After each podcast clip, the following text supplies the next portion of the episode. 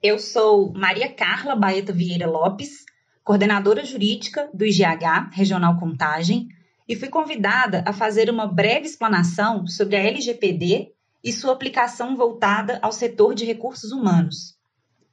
A título introdutório, esclareço que o que conhecemos como LGPD, Lei Geral de Proteção de Dados, é a Lei número 13.709, de 14 de agosto de 2018. Essa lei entrou em vigor em etapas, sendo importante destacar que a maior parte das regras nela contida entrou em vigor 24 meses após sua publicação, ou seja, no dia 18 de setembro de 2020. Portanto, a lei está em vigor. Nesse momento, a Autoridade Nacional de Proteção de Dados, a ANPD, terá atuação predominantemente fiscalizatória e informativa, uma vez que a aplicação de sanções, em virtude de desconformidades, somente será possível a partir do dia 1 de agosto de 2021.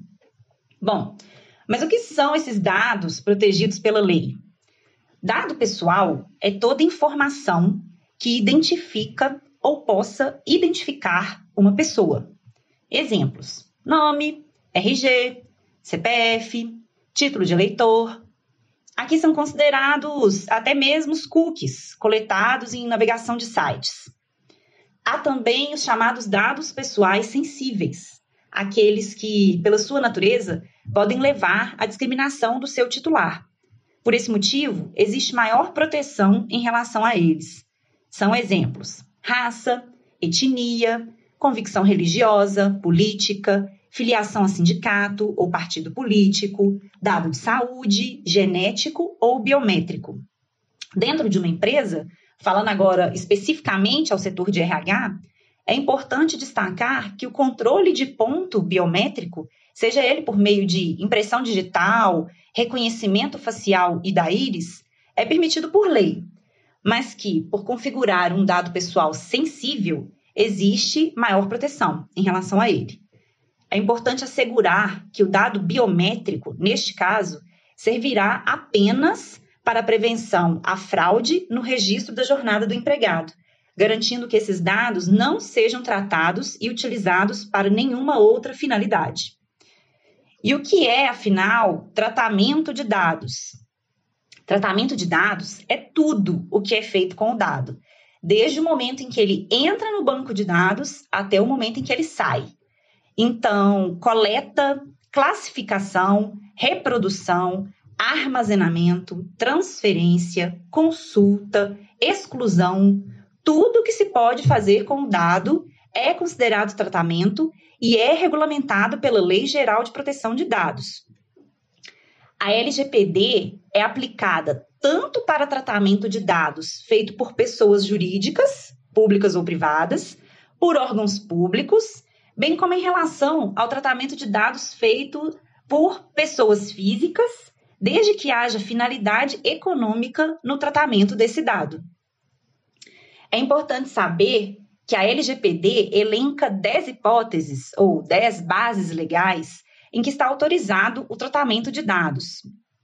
Agora eu vou elencar rapidamente quatro das 10 bases legais que justificam o tratamento dos dados segundo a LGPD. São eles. Item 1. Consentimento. É a manifestação de vontade livre e inequívoca do titular quanto ao tratamento do seu dado. Exemplo: no momento de participar de um processo seletivo, o candidato anui em entregar ao RH seu histórico profissional registrado no currículo. Item 2. Obrigação legal. Exemplo: o prontuário médico do paciente deve ser armazenado na instituição de saúde por 20 anos. Agora, um exemplo voltado ao setor de RH há dados do empregado que obrigatoriamente devem ser compartilhados com o poder público ou com o sindicato, independentemente da vontade ou autorização do empregado. Item 3. Exercício regular de direito em processo arbitral, judicial e administrativo. Exemplo: para fins de elaboração de defesa do empregador em processo trabalhista ajuizado pelo empregado, serão utilizados dados dos empregados sem que para isso seja necessário o consentimento deles. Item 4. Execução de contrato. Exemplo: para que o setor de RH consiga contratar plano de saúde para seus colaboradores, é necessário compartilhar determinados dados com a operadora do plano de saúde. Caminhando para o fechamento, eu gostaria de salientar que, em cada etapa de tratamento de dados na empresa, deve-se atentar para a necessidade e finalidade do tratamento do referido dado. No que diz respeito ao recrutamento e seleção de pessoas, por exemplo, é importante avaliar a necessidade e finalidade de coleta de tratamento de dados como gênero, estado civil, religião, orientação sexual, dentre outros que podem não estar relacionados com o propósito de contratar empregados capacitados.